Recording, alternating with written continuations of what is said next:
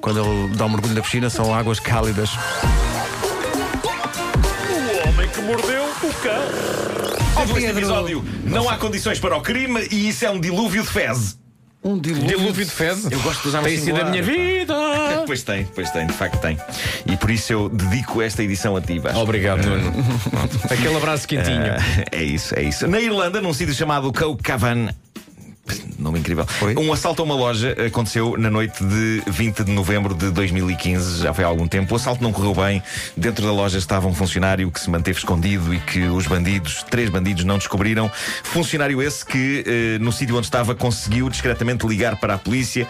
Quando a polícia chegou à loja, os assaltantes ainda estavam lá dentro e perceberam o que estava prestes a acontecer e puseram-se em fuga. A fuga foi atabalhoada e caótica. Um dos bandidos acabou por magoar-se durante a fuga ao sair da loja. Nem ele sabe bem como é que isto aconteceu, mas fez uma lesão nos testículos, fez eh, um corte em qualquer coisa, estava escuro e pronto. O bando de três homens acabou por ser apanhado, foram condenados a seis meses de cadeia, com pena suspensa por eh, dois anos e aquele que se magoou ainda teve que levar uns pontos e, e pronto. Isto foi em novembro de 2015. Agora aconteceu uma reviravolta interessante neste caso. O bandido que se magoou nos testículos diz que vai levar o dono da loja a tribunal, porque de facto não há condições naquele sítio para levar a cabo um assalto decente sem uma pessoa se magoar, porque um bandido está a fazer o seu a trabalho. pessoa vai assaltar, É assim, é a sua vida. Sem respeito nenhum, deixam nas lojas, no escuro, desarrumados objetos nos quais um indivíduo depois quase que é capado. A pessoa está lá, a, a pessoa está Não lá a faz roubar. sentido. Pá, é incrível. Oh, Marco, diz-me só o país onde isso foi.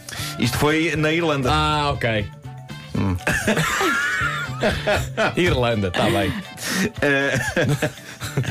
A notícia não esclarece como de acho é que o homem se magoou e onde, nas eh, suas joias da família, mas também é indiferente. O que há aqui a reter é que um assaltante vai processar o dono da loja que assaltou por esta não ter as condições requeridas para uma pessoa levar a cabo o seu trabalho sem fazer uma escoriação testicular. É verdade. Já vai estando na altura de trazer este tema para a ribalta, não é? E no fundo, este homem tem um sonho, ele está a lutar para que mais nenhum bandido fique magoado entre as É a pernas. vida dele?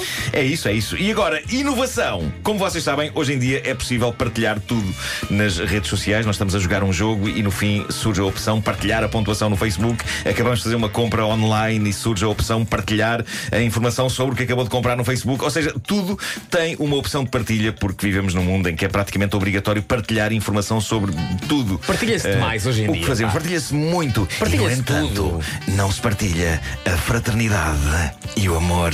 Olha, Tinha que ser esse tom de voz, não Bom, tinha? tinha, tinha que ser claro. Ah, mas eh, todos sofremos de incontinência de partilha. E foi a pensar nisso que surgiu esta nova e espetacular invenção que vem do Japão. Chama-se Unko Button. Trata-se de um gadget, uma caixinha branca que tem um botão e tem uma luz e cabe na palma da mão. E para que serve? Ora bem, Unko significa fezes. E isto serve para quando o bebê de uma pessoa faz cocó.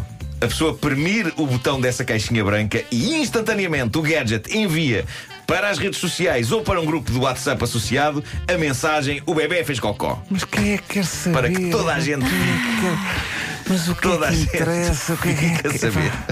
A sério. Mas eu adorava, epá, eu adorava que fosse automático, ou seja, que fosse uma coisa que se ligasse ao bebê, ele fazia e nem era preciso carregar em lado Eu nenhum. gostaria de experimentar durante uma hora. Aham. Não, E mas depois eh, as se pessoas fosse- ficavam fartas de mim. Se fosse um gadget que, que mudasse a fralda e ficasse ali impecável, aí sim. Agora, para avisar. Claro. o menino tem realmente. Bom. Não. Epá, nós sabemos que os, be- os bebés. E sabes como é que chamava esse gadget? Como? Era um robô de cozinho. Ah! Bom, eh, os. Bravo, Vasco, por isso. Bravo. Bravo. Alguém vai desmaiar Eu aqui. gostei muito. Eh, regista. Regista. We have a winner. É isso, é isso. Bom, É, pá, tão nós- bom. nós que Apresentamos. Sim. Robô de cozinho. Os bebés têm cólicas e por vezes há tensões e às vezes eles ficam presos. E eu lembro-me disso acontecer com o Pedro quando ele era bebê. Mas não me Como é que lembro. lembras de mim, bebê? N- Não me lembro de sentir. Não sei como é que com vocês, não me lembro de sentir uma tremenda necessidade de haver um gadget para que eu pudesse comunicar à Ana que o Pedro tinha feito cocó. Geralmente o que eu fazia era pegar no telemóvel e escrever. Ele fez cocó. E não gastava assim muito, muito tempo nisso. Uh, Lembro-me lembro de uma vez ele, ele, estar com tantos problemas de prisão que quando finalmente fez uh, aquilo teve laivos de triunfo tais que eu tirei uma foto e mandei. Teria sido bonito se eu tivesse mandado por engano para, para outra pessoa. Bom, uh, isto é tudo muito bonito, mas são histórias pequeninas e banais da humanidade, porque o que eu trago a seguir é de dimensões bíblicas. Uh, então. Isto passou-se no dia 6 de janeiro, no canal de televisão estatal turco TRT1. Estava a ser entrevistado um académico da Faculdade de Ciências Marinhas da Universidade de Istambul, o Dr. Yavuz Ornek, e é, é aquele. Parece apenas um nome dito ao contrário. pois parece. Yavuz Ornek. Uh, e é aquele momento em que se constata que um perito em assuntos, uh, no fim de contas, é capaz de ser chalupa. Ah. Aquela fina linha em que tu de repente percebes: ah, espera aí, hum. é um perito. Bom, o homem estava a fazer um depoimento sobre o, o dilúvio, sobre Noé. E o que ele disse, eh, convicto e sério, foi isto, tal e qual. Vou citar. Ele disse: Houve ondas de 300 e 400 metros de altura e o filho do profeta Noé estava a muitos quilómetros de distância. E o que o Corão diz é que Noé conseguiu ainda assim falar com o seu filho. Mas como conseguiram comunicar?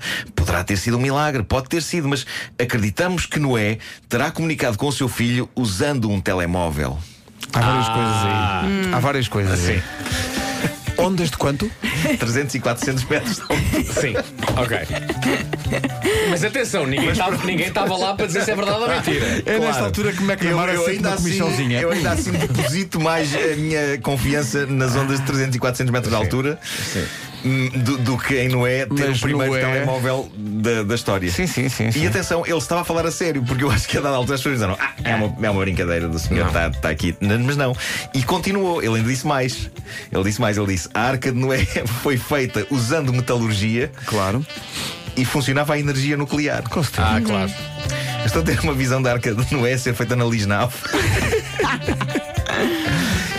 Remata isto tudo é quando este académico, no seu depoimento, diz: Sou um cientista, falo pela ciência. Claro, sim. Uhum. Mas a eu gosto não pensar, nada com ele. Eu gosto de pensar, não é? Falou com o filho via telefone, não é? Via telemóvel. gosto de pensar ali no meio dos vagalhões todos. Eis que se ouve. Tiliri, tiliri, tiliri. Claro, era não, era, um, era um desses, claro. Estou sim, Então diz lá, pai. Tão, tão bom. Ai, ai. ai. Gosto de imaginar Noé a consultar a, a, app do Weather Channel. E enganar-se na app e a dizer: o bebê tem cocó. Ah, não era esta. Não era esta. vidas. O homem que mordeu o cão.